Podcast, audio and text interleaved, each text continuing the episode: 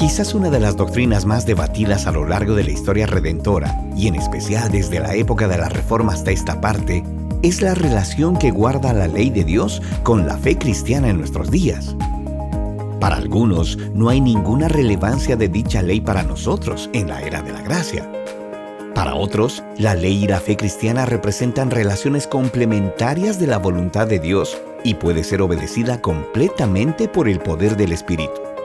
Pero más bíblicamente hablando, la ley refleja el carácter de Dios y nos revela lo que complace a Dios.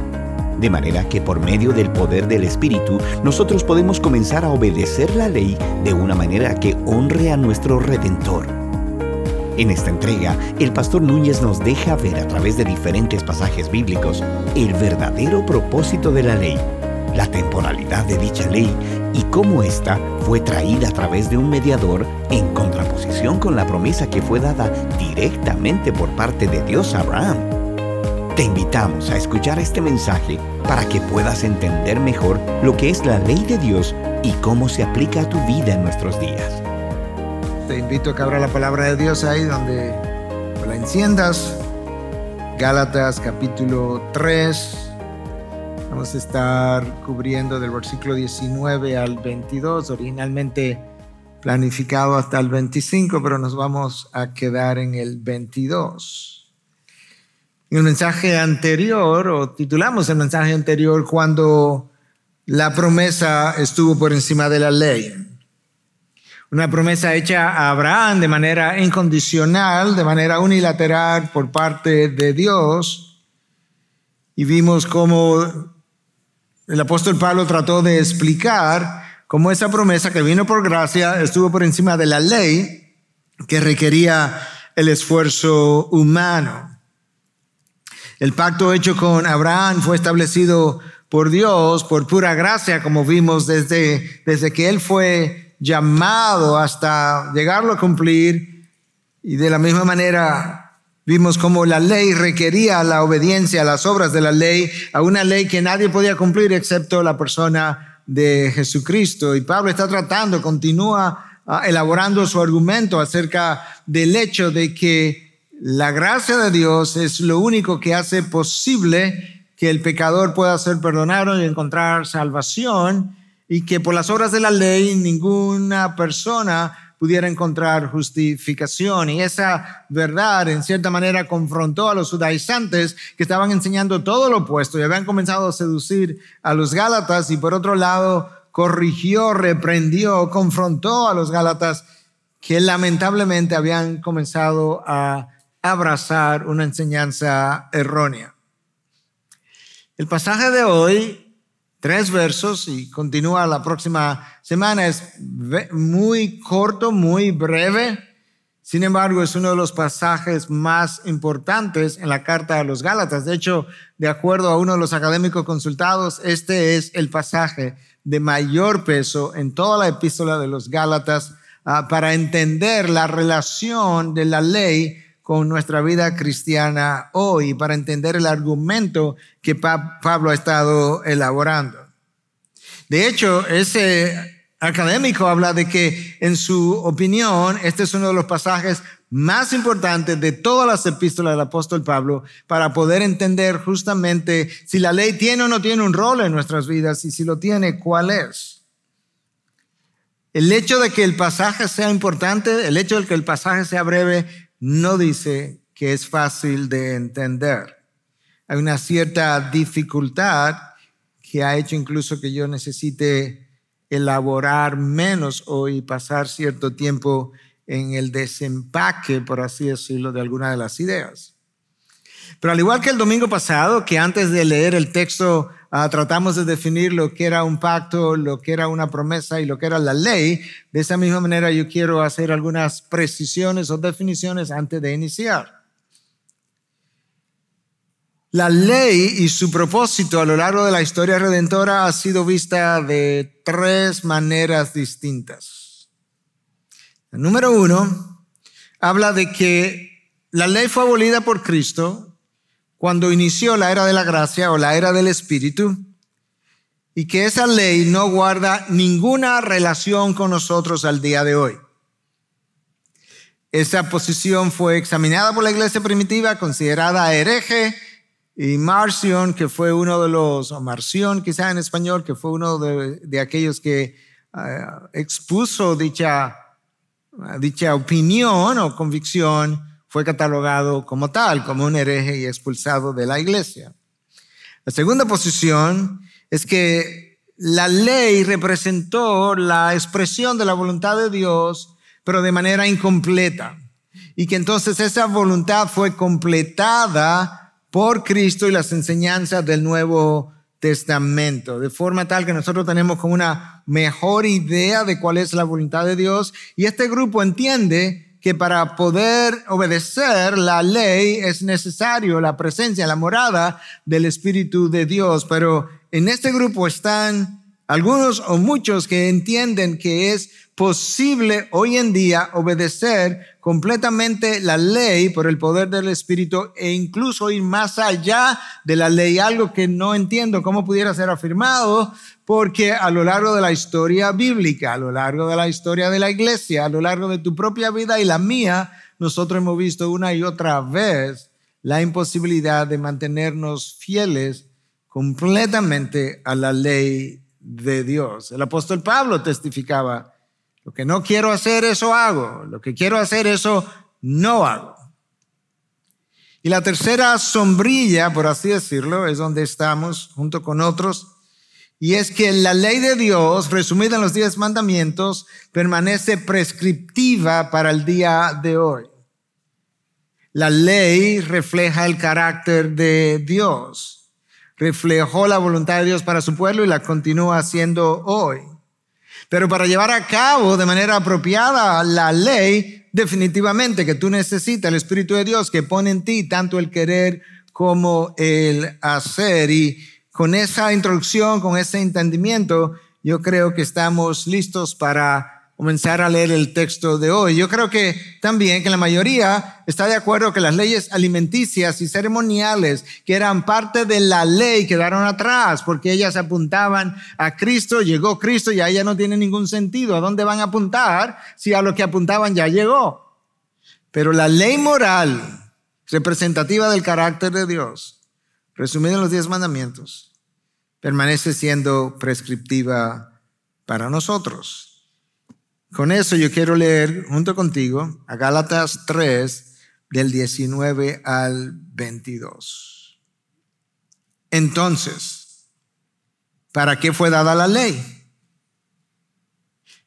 Si la promesa por gracia es lo único que necesito para obtener salvación, ¿cuál es el propósito de la ley?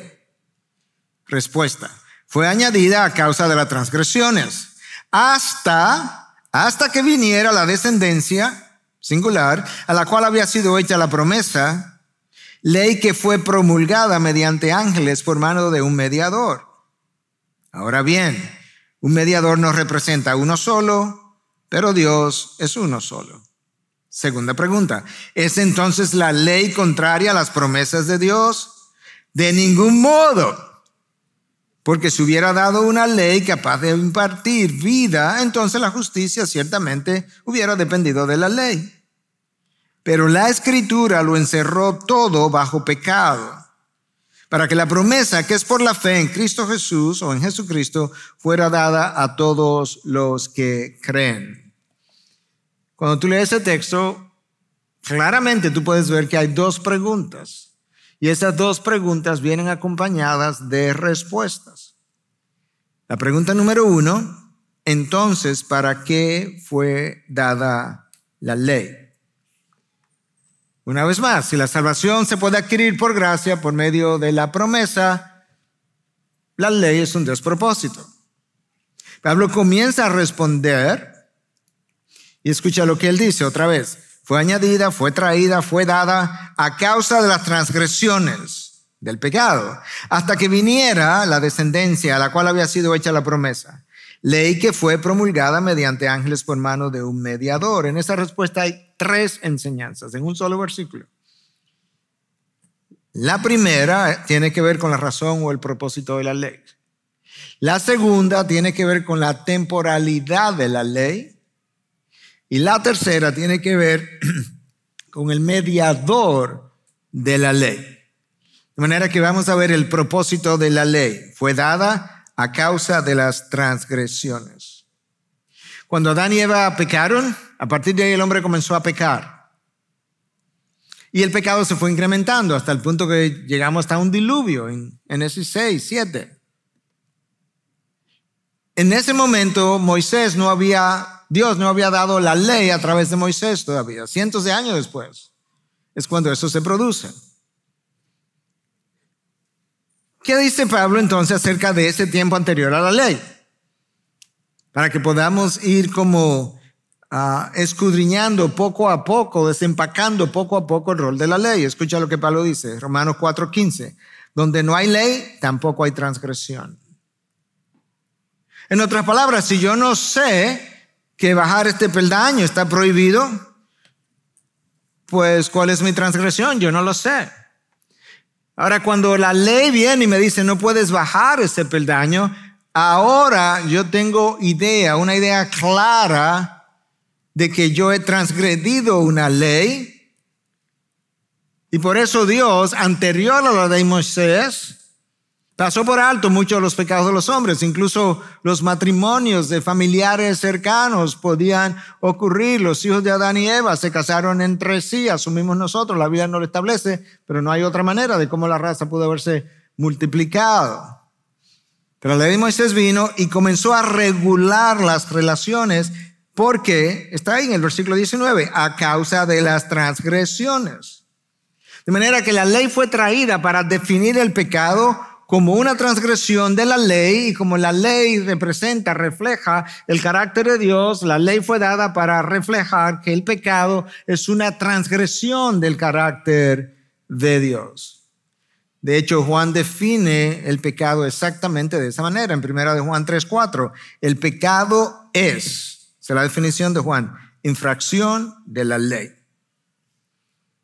Imaginémonos esto en cuanto a cuando no hay ley, no hay pecado. Imaginémonos que o no hay transgresión. Este salón está completamente oscuro, no se ve absolutamente nada. Yo no sé lo que aquí hay, me traen, ¿verdad? Con los ojos vendados, me quitan la venda, me dicen camina, como yo no sé, comienzo a chocarme con cosas, con silla, con un piano, ah, con cualquier otra cosa que esté en el salón. Y de repente encienden las luces y yo veo todos los obstáculos que hay en mi camino. Eso es como la ley. La ley fue una luz que fue encendida en medio de la oscuridad, que comenzó a mostrarle al hombre su pecado, lo radical de su pecado, lo horrendo de su pecado. La ley fue buena, fue santa, fue perfecta y fue dada por buenos motivos. La ley reveló y continúa revelando el carácter santo de Dios y parte de ese carácter es el amor de Dios. De manera que Dios nos dio su ley como una manifestación de su amor, porque en su amor Dios quería protegernos de las caídas, de, los choques, de los tropiezos, de las consecuencias, de los llantos, de las pérdidas. Y entonces la ley fue promulgada para proteger al hombre. Es la ley la que trae libertad al hombre en el sentido, no de pecado, no me malentiendan ahora, pero si yo puedo seguir la ley hasta, hasta donde yo la pueda seguir, no importa a cuál grado, esa obediencia me libra de consecuencias. Santiago en 1.25, si memoria no me falla, la define como la ley de la libertad. No es la ley para libertad para pecar, sino la ley de la libertad para evitarme las consecuencias del pecado. De manera que nosotros debiéramos percibir y recibir sus decretos como un refugio donde yo voy, que, que yo salgo a buscar. Eh, eh, yo debiera percibir sus, sus decretos como una norma que me ayuda a distinguir lo bueno de lo malo de manera que no tenga que sufrir las consecuencias de lo malo. Yo debiera buscar, aplaudir sus decretos como si esa fuera una roca en la que yo puedo permanecer firmes en medio de los vientos y de las tentaciones. Si nosotros permanecemos lejos de Dios y de su ley, aunque yo me considere con suficiente fortaleza para mantenerme en el camino tarde o temprano y más temprano que tarde, yo voy a terminar tropezando y cayendo. Entonces, ¿qué pasó cuando la luz se encendió? Cuando iluminaron, por así decirlo, en la ilustración anterior, el salón, que el pecado aumentó. Romanos 7:20, segunda parte. Pues por medio de la ley viene el conocimiento del pecado. Quizás yo me tropiezo con un par de cosas aquí en la oscuridad y pienso que bueno, y, y, después voy por uno de los pasillos y voy libre y pienso, bueno, quizás aquí no hay tantos obstáculos. Cuando llega la luz, de repente yo hago así, me doy cuenta que no, que hay cientos de obstáculos en este salón. Bueno, de esa misma manera, cuando llegó la ley, pues yo comencé a ver el pecado de una mejor manera. A esa habilidad que la ley tiene de revelarle el pecado al hombre es lo que Juan Calvino llamó el primer uso de la ley. Vamos a hablar de más de un uso, pero el primer uso de la ley es revelar el pecado al hombre. Y Pablo dice, la ley fue agregada a causa de las transgresiones, a causa del pecado. Martín Lutero decía, la verdadera función y el uso principal y más apropiado de la ley es revelar al hombre su pecado, su ceguera, su miseria, su maldad, su ignorancia, su odio y desprecio por Dios. Revelarle la muerte, el infierno, el juicio y la muy merecida ira de Dios. Lo que la ley hizo es algo a lo que Pablo alude en Romanos la ley mostró que el pecado, para usar una frase paulina, es um, en extremo pecaminoso. Parece redundante, no parece, no suena gramatical. Escucha como Pablo lo dice en Romanos 7:13, que el mandamiento o la ley fue dado para que por medio del mandamiento el pecado llegue a ser en extremo pecaminoso. Suena un poco confuso, pero déjame leerte lo que Spurgeon opinó justamente de esa frase. Esto dice Spurgeon. Pablo le llama aquí al pecado en extremo pecaminoso. Entonces él dice, ¿por qué no dijo extremadamente negro o extremadamente horrible o extremadamente fatal? Porque no hay nada en el mundo tan malo como el pecado. Cuando él quiso utilizar la peor palabra que pudo encontrar para referirse al pecado, le llamó por su propio nombre, haciéndolo reiterativo. El pecado es en extremo pecaminoso. Entonces la ley, ¿qué fue lo que hizo? Déjame darte esta ilustración. Tú vienes aquí y limpias esta superficie una vez, dos, tres veces. Y luego de limpiarla, se ve bastante bien de cualquier ángulo que la vea, Tú traes a un microbiólogo, a un técnico de laboratorio, a alguien experto en manejar el microscopio. Y le permite entonces mirar la superficie bajo un microscopio y de repente descubre que la superficie extremadamente limpia a los ojos macroscópicamente tiene trillones de bacterias. Trillones, sin exagerar. Y de repente tú dices, uh, esto sí está sucio. La ley fue ese microscopio moral que tomó lo que a nosotros nos parece más o menos normal, más o menos bien, más o menos obediente, más o menos correcto, y cuando lo examinas debajo de la ley, te encuentras que aún mis oraciones, como decía Jonathan Edwards, me arrepiento cuando oro, peco, cuando me arrepiento, peco. Porque no hay ninguna facultad del hombre, del ser humano, que no esté teñida por el pecado. De manera que el microscopio de la moralidad del hombre es la ley. Ahora, el microscopio me permite ver la contaminación de la superficie, pero no la puede limpiar. Ese no es su diseño. Ese no es su propósito. De esa misma manera, la ley me permite ver con claridad extrema lo pecaminoso que es mi pecado, para seguir con la frase de Pablo, pero no puedo hacer nada al respecto. Y esa es la razón por la que la promesa por gracia tenía que venir y es superior a la ley. Ahora, escucha cómo Pablo nos ayuda a entender en Romanos 7, tratando de explicar su propia lucha con el pecado, cómo Pablo define su encuentro con la ley. ¿Ok? Romanos 7, 9 al 11. En un tiempo yo vivía sin la ley, pero al venir el mandamiento, el mandamiento es la ley, el pecado revivió y yo morí.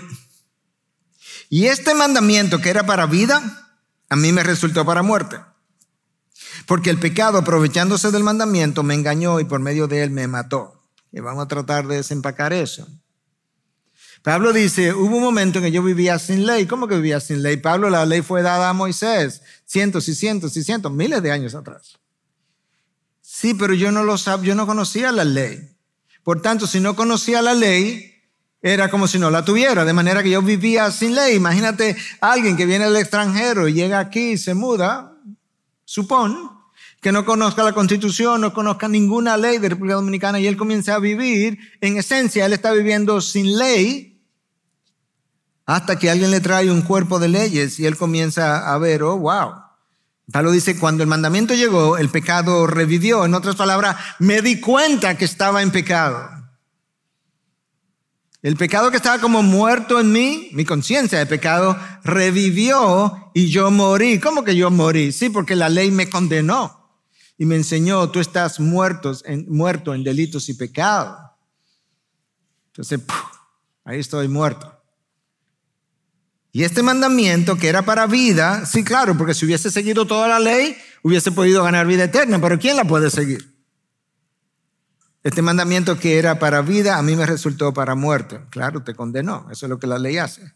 Porque el pecado, aprovechándose del mandamiento, me engañó. ¿Cómo que el pecado te engañó? Pablo hace algo que es una, una, figura del habla que se llama personificación. Pablo personificó el pecado.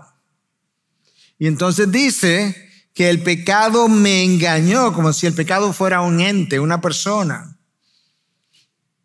Y entonces se aprovechó de la ley y por medio de él me mató. El pecado me mató. ¿Por qué? Porque el pecado fue el que me llevó a una condición que puesto bajo la ley, la ley me condenó mientras yo estaba engañado. Ok, entonces tú, todo esto tratando de entender el primer uso de la ley, el que yo pueda entender cuán pecaminoso es el pecado. Vivía sin ley, el pecado me engañó, y en un momento el pecado revivió y yo morí. Pablo posteriormente comenzó a vivir por la ley y él creía que cumplía la ley cuando en realidad le estaba violando. Tú puedes pensar que estás cumpliendo la ley cuando le estás violando. Yo comentaba esta mañana que en múltiples ocasiones me ha tocado hacer ese ejercicio, sobre todo en, salas de clínicas. Tienes un paciente enfermo que está con algo terminal. Ah, la mayoría de los pacientes que yo veo de una u otra forma saben que yo soy pastor y si no saben yo trato de informárselo.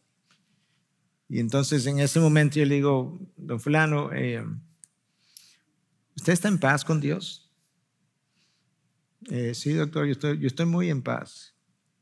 Ah, qué bueno, yo, yo me alegro mucho. ¿Le puedo hacer una pregunta? ¿Me puedo quedar como mi sombrero de pastor? Sí, sí, claro. Si usted muere y se encuentra con Dios, ¿se piensa que entraría al reino de los cielos? Sí, y bueno, yo, yo pienso que sí. Bueno, yo me alegro. ¿Y qué, como, qué usted le diría a Dios para que lo dejara entrar si fuera si ese fuera el caso. Bueno, mire, pastor, yo no le he hecho daño a nadie. Bueno, comenzaste a, mentir si nunca había mentido. ¿Quién no le ha hecho daño a nadie? Dos, yo trato de hacer el bien. Qué bueno. Yo, yo creo, me han dicho algunos, que mis cosas de bien son mucho mayor que mis cosas de, mal. Mire, don fulano, permítame decirle algo. Si yo le dijera que con eso usted se queda fuera del reino de los cielos, ¿qué usted me diría? De verdad. ¿Y por qué usted dice eso? Ahí viene la presentación de aquello que está por encima de la ley. El Evangelio por gracia, la confianza en Cristo Jesús como Señor y Salvador. Pablo entendía, o llegó a entender, que este mandamiento que era para vida, para mí resultó como muerte. ¿Okay? Nadie la podía cumplir, nadie la puede cumplir. Por eso Pablo dice, no, es que el pecado se aprovechó y me engañó, me, hizo, me, al igual que esos pacientes que ha descrito, me llevó a creer que en realidad yo estaba bien cuando en realidad no estaba bien. Nosotros somos, todos somos maestros del autoengaño. hay algo que el ser humano hace bien, que la palabra declara de otra forma, pero declara es justamente ese, porque el corazón es engañoso más que cualquier otra cosa. ¿Quién lo puede curar? El tuyo y el mío. Esa es la realidad. Pablo está diciendo que Dios hizo algo conociendo la realidad de la ley. Calvino decía que la ley fue dada para hacer las transgresiones más obvias y de esta manera forzar a los hombres a admitir su culpa y entonces que el hombre pueda correr hacia Cristo para encontrar perdón y salvación. Es el primer uso de la ley, pero si alguien te pregunta alguna vez o lo lees, el primer uso de la ley es hacer las transgresiones más obvias, hacer el pecado evidente, mostrar el pecado en extremo pecaminoso, de manera que tú te encuentres, tú te sientas tan condenado y tan incapaz de cumplir la ley que tú puedas salir corriendo a encontrar gracia. La ley es un reflejo del carácter de Dios. Y si la ley es un reflejo del carácter de Dios, cada vez que la violo, yo estoy no simplemente violando un decreto, yo estoy violando una persona y el carácter de una persona que es Dios. La ley muestra el carácter de Dios perfectamente santo y entonces como es perfectamente santo, cuando yo me veo en ese espejo, me veo infinitamente pecaminoso y en esa insuficiencia, incapacidad, yo salgo corriendo para encontrar perdón en Cristo Jesús. La ley puede enseñarte tu pecado, pero no puede pagar por tu pecado y no puede limpiar tu pecado. El segundo uso de la ley, porque Pablo está diciendo que la ley fue agregada debido a las transgresiones. Ya te mostré de qué manera eso podría verse, pero todavía hay más. El segundo uso de la ley es porque la ley juega un cierto freno sobre las sociedades para el bien común es ese freno. Hoy en día lo conocemos menos porque todo es relativo, pero Occidente vivió bajo la influencia de esa cultura general de lo que era la ley de Dios y muchas cosas que hoy se consideran como legales, Occidente la prohibió, incluyendo el aborto y mil otras cosas más, precisamente porque la ley aún en el inconverso, juega un cierto, un cierto rol de freno o restrictivo sobre su vida. De manera que eso sería un segundo uso de la ley. La ley en cierta manera infunde cierto temor al castigo de parte de Dios.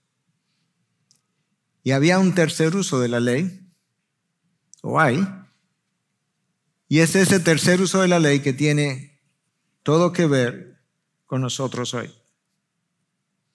La ley, resumida en los diez mandamientos, refleja o me ayuda a mí a entender qué, cuál debiera ser mi comportamiento ético día a día, mi comportamiento santo, dicho de otra manera, día a día. La ley resumida en diez mandamientos me ayuda a ver qué es lo que complace a Dios y como puedo ver más claramente y de forma definida lo que complace a Dios, yo puedo ahora, empoderado por el poder del Espíritu Santo, tratar de obedecer aquello que complace a mi Señor. De manera que déjame resumir hasta aquí lo que hemos venido diciendo. La ley, ¿cuál fue el propósito de la ley? Fue dada a causa de las transgresiones. ¿Y cómo hace eso? Bueno, la ley revela el carácter de Dios, nos muestra su santidad, y nosotros no apreciaríamos la santidad de Dios a menos que tuviéramos un referente.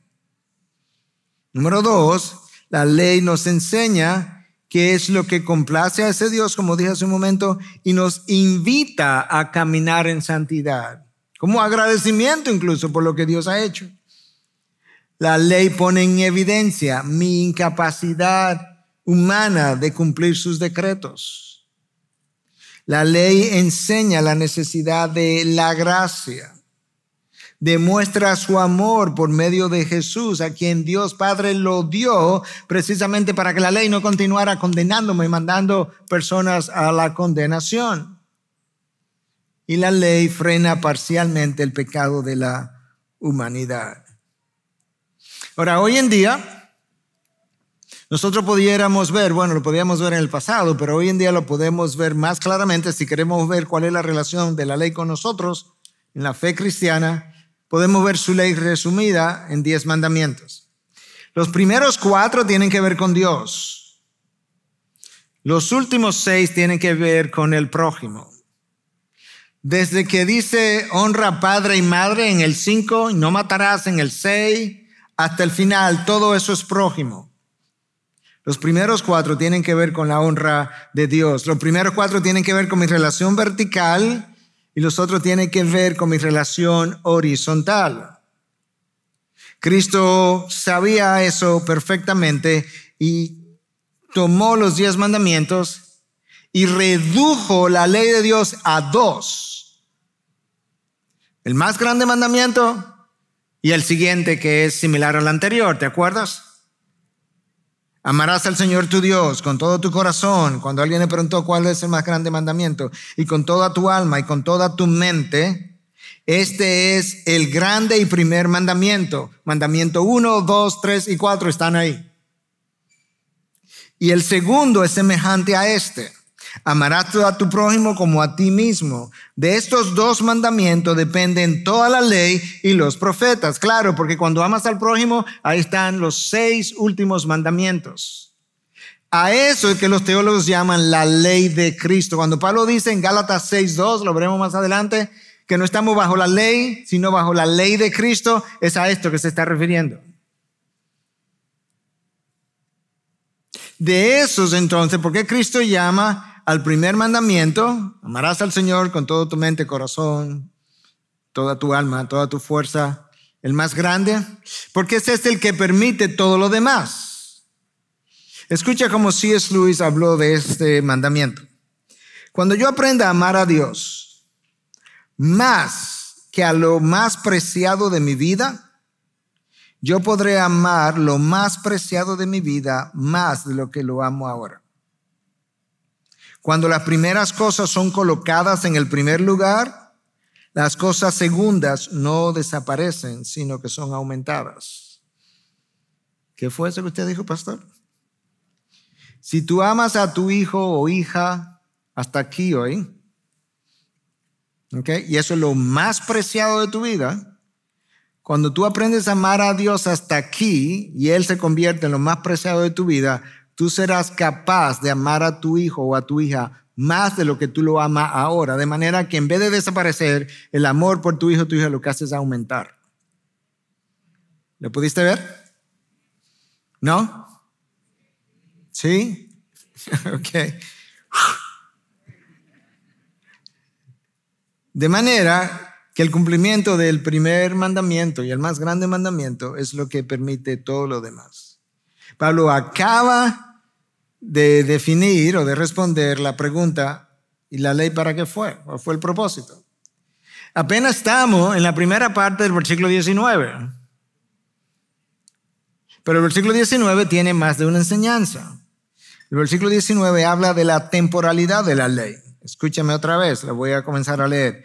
Fue añadida a causa de las transgresiones hasta que viniera, el hasta es la clave, hasta que viniera la descendencia singular, ese es Cristo, a la cual había sido hecha la promesa. De manera que cuando Pablo dice ahora que no estamos bajo la ley, sino que estamos bajo la gracia, él está refiriéndose justamente a la temporalidad de la ley, de la ley que te condenaba y que ahora Cristo en su gracia y misericordia y por fe que tú depositas en Él, ahora Él te libra de esa condenación y por eso Pablo dice, no estamos bajo la ley, sino que estamos bajo la gracia. Ahora, cuando decimos que estamos bajo la gracia, no implica que tenemos libertad para pecar, porque al final del camino esto es por gracia, esto es una promesa hecha a, la descendencia de Abraham. No, no, no, no. Nosotros estamos bajo la gracia y la gracia te empodera para que vivas en libertad, no para pecar, sino del pecado. Libre de consecuencias, libre de tropiezos, libre de caídas. Y ahora tenemos una mejor idea ah, de por qué la ley fue traída. Entonces ahí está la temporalidad de la ley. Fue añadida, tenía un rol, el rol primario que jugó, ahora ya pasó en cierta medida, pero la ley sigue reflejando el carácter de Dios y lo que complace a Dios. Y es una guía ética para mí, para que yo trate de obedecer esas cosas. La tercera enseñanza, todavía del mismo versículo 19, es que la ley fue dada por medio de un mediador. Y ese mediador que nosotros con el que estamos más familiarizados fue Moisés. Cuando Moisés trajo los diez mandamientos, el monte Sinaí humeaba y tembló, se sacudió, hubo truenos, hubo relámpagos, la gente tuvo temor. Y los judíos quedaron muy impresionados con la narración de esa historia. Y Pablo le está diciendo, no, pero espérate. Es que el mediador de que tú estás hablando, no solamente Moisés, porque el texto que yo leí hoy dice que vino mediante un mediador que incluía a los ángeles. De manera que es Dios, los ángeles, Moisés. De eso habla Deuteronomio 33, 2, Salmo 68, 17, Hechos 7, 53 y Hebreo 2, 12. Pero si te impresiona el hecho de que esto vino mediado por ángeles y Moisés después, más debiera impresionarte que la promesa vino sin mediador porque vino directamente de Dios a Abraham. De manera que la promesa otra vez continúa estando en un plano superior. Y Pablo está tratando de ayudarles a ellos a, desmontar todas aquellas falsas enseñanzas, creencias que habían acumulado a lo largo de los años. Y ahora entonces en el versículo 21 aparece la segunda pregunta. Yo le dije que habían dos preguntas. La segunda pregunta. La primera era cuál fue el propósito de la ley. La segunda pregunta es, ¿es entonces la ley contraria a las promesas de Dios? Lo más probable que la primera pregunta la hicieran los judaizantes. Entonces, ¿cuál es el propósito de la ley, Pablo? Porque si tú dices que la promesa trajo la salvación, pero esta pregunta es más probable que Pablo la hace él mismo, la responde él mismo, de manera que es una pregunta retórica y es respondida de una frase que es muy, con una frase que es muy paulina. Entonces, ¿la ley es contraria a promesas de Dios? De ningún modo. Eso es paulino. Porque si hubiera dado, si se hubiera dado una ley capaz de impartir vida, entonces la justicia ciertamente hubiera dependido de la ley.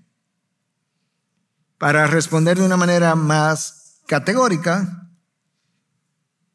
el hecho de que es imposible que la ley pudiera traer salvación.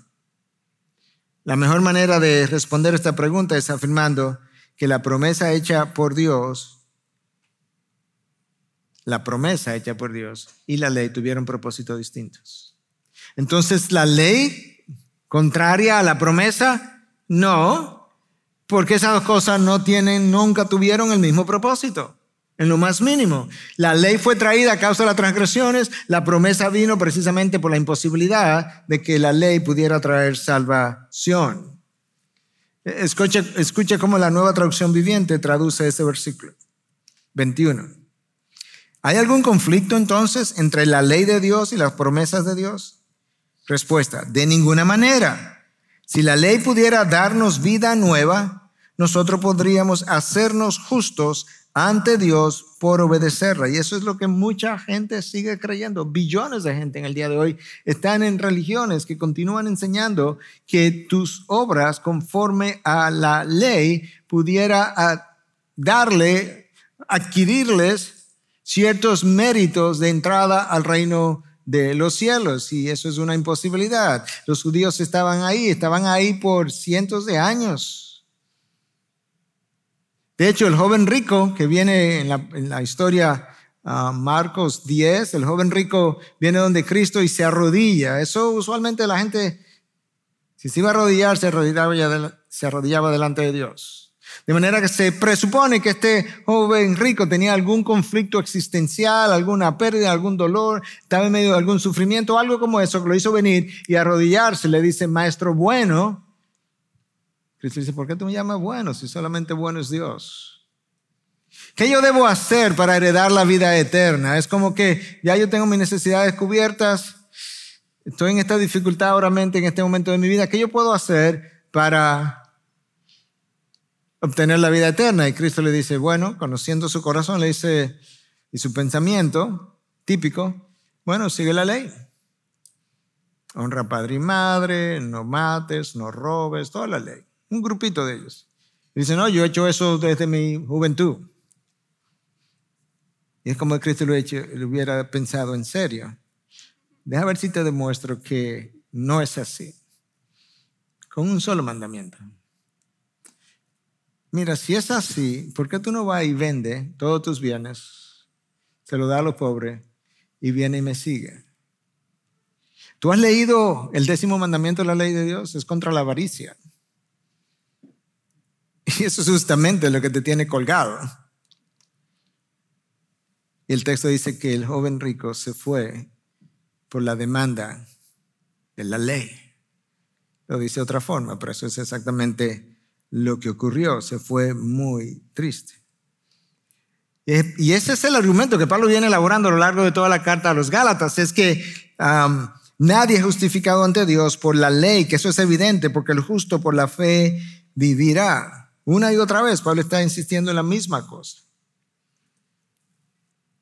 En el versículo 22, entonces, Pablo dice que las escrituras declaran que todos somos prisioneros del pecado.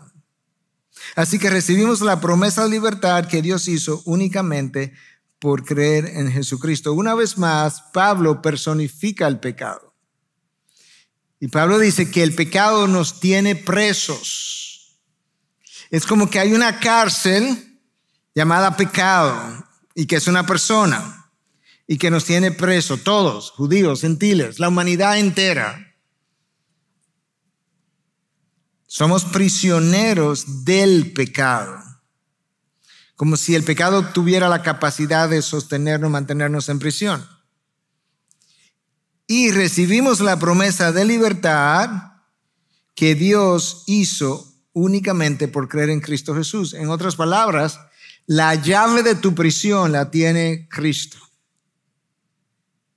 Y Él hace uso de esa llave, por así decirlo, para que salgas a la libertad el día que tú reconoces que eres un hombre, una mujer pecadora, en prisión, en condenación, en necesidad de perdón y que tú reconoces que Cristo fue a la cruz y derramó sangre para el perdón de tus pecados, pagó por ti, te sustituyó y resucitó al tercer día, y tú estás dispuesto a declararlo Señor y Redentor de tu vida, en ese momento Cristo hace uso, es una ilustración obviamente, abre la puerta de la prisión, te deja libre, te libera de la pena del pecado y a través entonces de la morada del Espíritu, él te empodera para que tú comiences a obedecer los mandatos de Dios y emprenda un camino de santificación a través del cual el, pecado comienza a perder poder sobre ti. Que primero, en el día que naces de nuevo, el pecado perdió fuerza porque la pena del pecado fue abolida. Pero Él tiene poder sobre ti porque hay pecados remanentes en ti y en mí. Y a través del proceso de santificación, lo que eso está buscando es que el pecado pierda su poder sobre ti.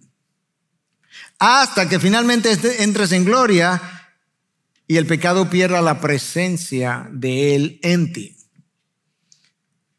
La pena del pecado, el poder del pecado, la presencia del pecado. Y eso solamente se adquiere únicamente por creer en Jesucristo.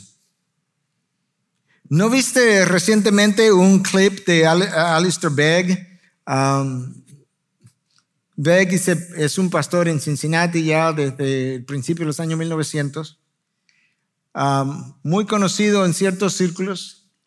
Y en estos días, hace varias semanas atrás, circuló un, un clip de dos o tres minutos donde está tratando de explicar cómo es que Cristo Jesús es la única fórmula a través de la cual tú puedes entrar al reino de los cielos. Y entonces en este mensaje que él está desarrollando, él llega a un punto de una ilustración y él dice, bueno, pensemos en, en el ladrón en la cruz, que se aparece al cielo de repente. Y entonces viene un ángel que le va a hacer su entrevista inicial y le dice, ah, ah, dime qué, tú haces aquí, porque tú no eras miembro de una iglesia, a, ti no te bautizaron, a, tú no tenías membresía en ninguna iglesia. Ah, dime qué tú haces aquí. El ladrón en la cruz dice, yo no sé. ¿Cómo que tú no sabes? No, yo no sé.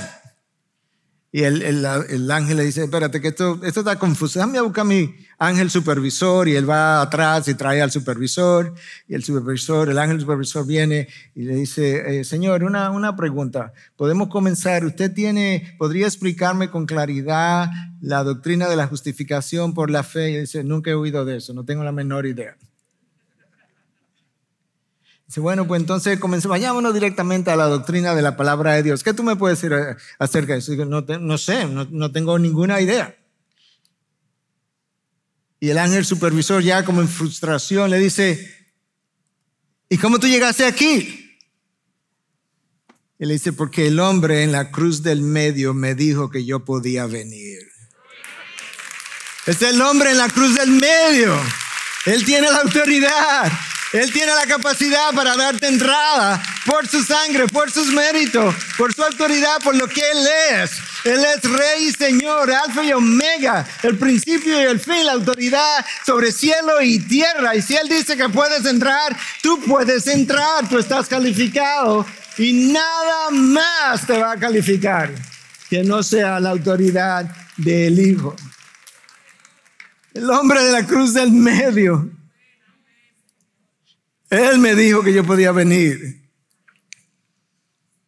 Y siguiendo con la ilustración, yo diría, y todo el cielo cayó. Eso es como es. De manera que, resumiendo y cerrando, la ley es tu espejo. Te dice cuando está despeinado, pero no te puede peinar. La ley es un microscopio. Te dice claramente, minuciosamente, dónde está la corrupción, en qué parte, en qué superficie de tu interior, de tu corazón, de tu pensamiento, motivaciones. Pero como el microscopio lo maneja un Dios misericordioso, cuando Él te señala con claridad lo horrendo de tu pecado, no es con la intención de hundirte, sino con la intención de levantarte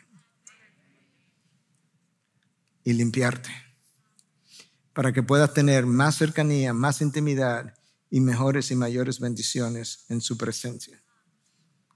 La ley es la luz que ilumina las áreas oscuras donde tú estabas ciego de que estabas mal y que ahora puedes ver.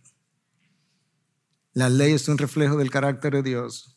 La ley fue dada como una demostración del amor de Dios. La ley fue dada para brindarme un punto de referencia para decirme por dónde yo debo transitar, cuáles límites no debo violar, porque de ahí hacia afuera solamente hay consecuencias, de aquí hacia adentro solamente hay bendiciones de parte de Dios. De manera que Dios me ha dado en su ley lo que cantamos. Tu ley es mi sabiduría, mi mayor bien mi necesidad. La palabra ley, Torah, en el hebreo, tiene la connotación de un maestro. La ley es un maestro, es un pedagogo que me enseña. ¿Qué te enseña acerca de Dios y de cómo caminar con Él en un mundo caído. Padre, gracias. Gracias porque ciertamente tú eres un Dios tan bueno que todo lo has premeditado, todo lo has planificado. Cuando tú dices que tú estás por mí, yo no acabo de entender de cuántas formas distintas tú estás por mí. Estuviste por mí cuando diste a tu Hijo en la cruz. Estuviste por mí cuando me diste el Espíritu en mi interior. Estuviste por mí cuando diste la ley como mi sabiduría y mi maestro y como límite de mi andar. Estuviste por mí cuando me perdonas o estás por mí cuando me perdonas. Estás por mí cuando pones tu microscopio sobre mí y me deja ver las áreas que están todavía corrompidas, porque en vez de tú empujarme a caer, tú me extiendes la mano para levantarme. Estás por mí cuando quieres limpiarme. Estás por mí cuando de alguna manera decides disciplinarme como todo padre bueno que disciplina a su hijo. Padre, ayúdame a amarte, ayúdanos a amarte por encima de cualquier otra cosa o ser humano o creación, entendiendo que cuando te amamos a ti supremamente, amaremos mucho más aquello que ahora amamos, lo amaremos más que lo que le amamos ahora, porque hemos aprendido a amarte a ti por encima de todo. Gracias que aún en eso tú estás por mí. Bendito sea tu santo, precioso nombre. Bendito sea tu Hijo, quien dio su vida. Bendito sea tu Espíritu, que me dio vida. En tu nombre Jesús y su pueblo dice, Jesus.